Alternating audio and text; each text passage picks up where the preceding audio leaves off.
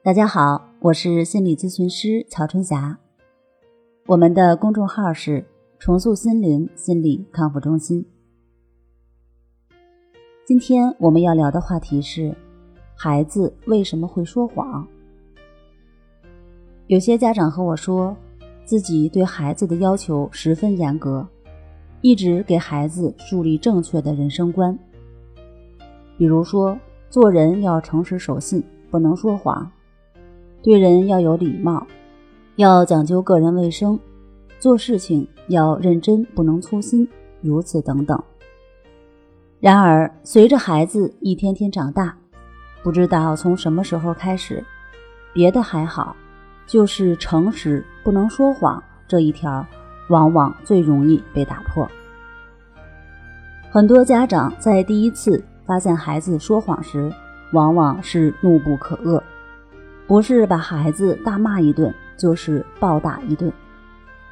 不管是采用哪种方式，他们心里的想法是一致的，那就是要让孩子记住这次说谎的代价，以后绝对不能再犯。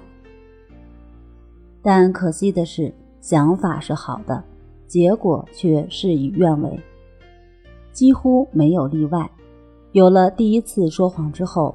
接下来就会有第二次、第三次，用谎言来遮盖谎言，并且会越说越顺溜，有时让家长真假难辨。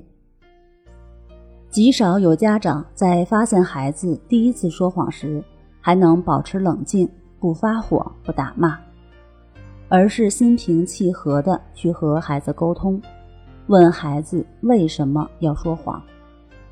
如果真的有家长能够做到冷静如斯，相信孩子的答案会让家长愧疚不已。要知道，没有哪个孩子是天生喜欢说谎的。说谎的唯一原因是，如果说了实话会得到惩罚，而说谎只不过是为了逃避惩罚的一种方式，并且是孩子能想到的唯一的方式。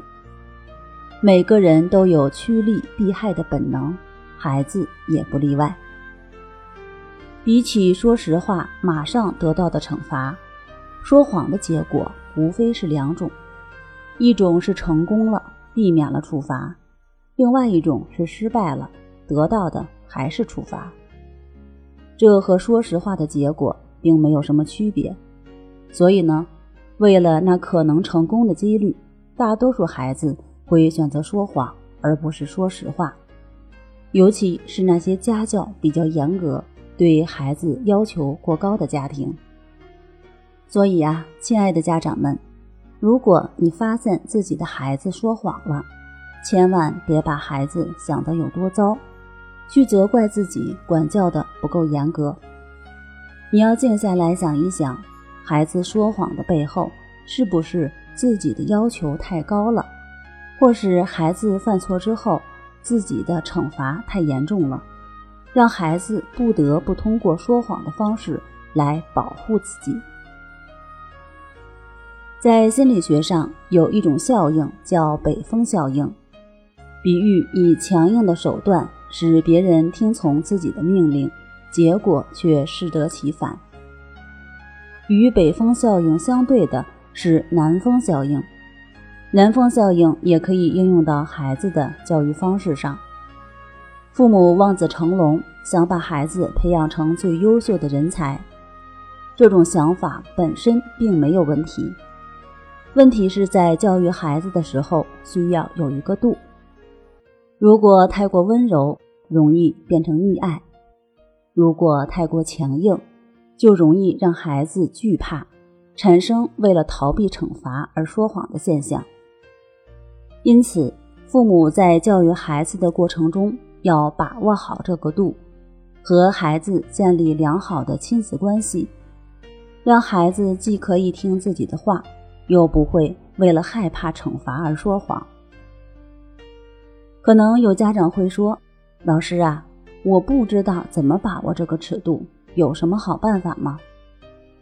有的，建议家长们有时间。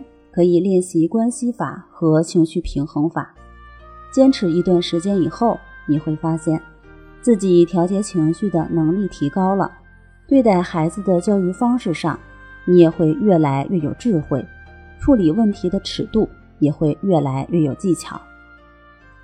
好了，今天我们就分享到这儿，那我们下期节目再见。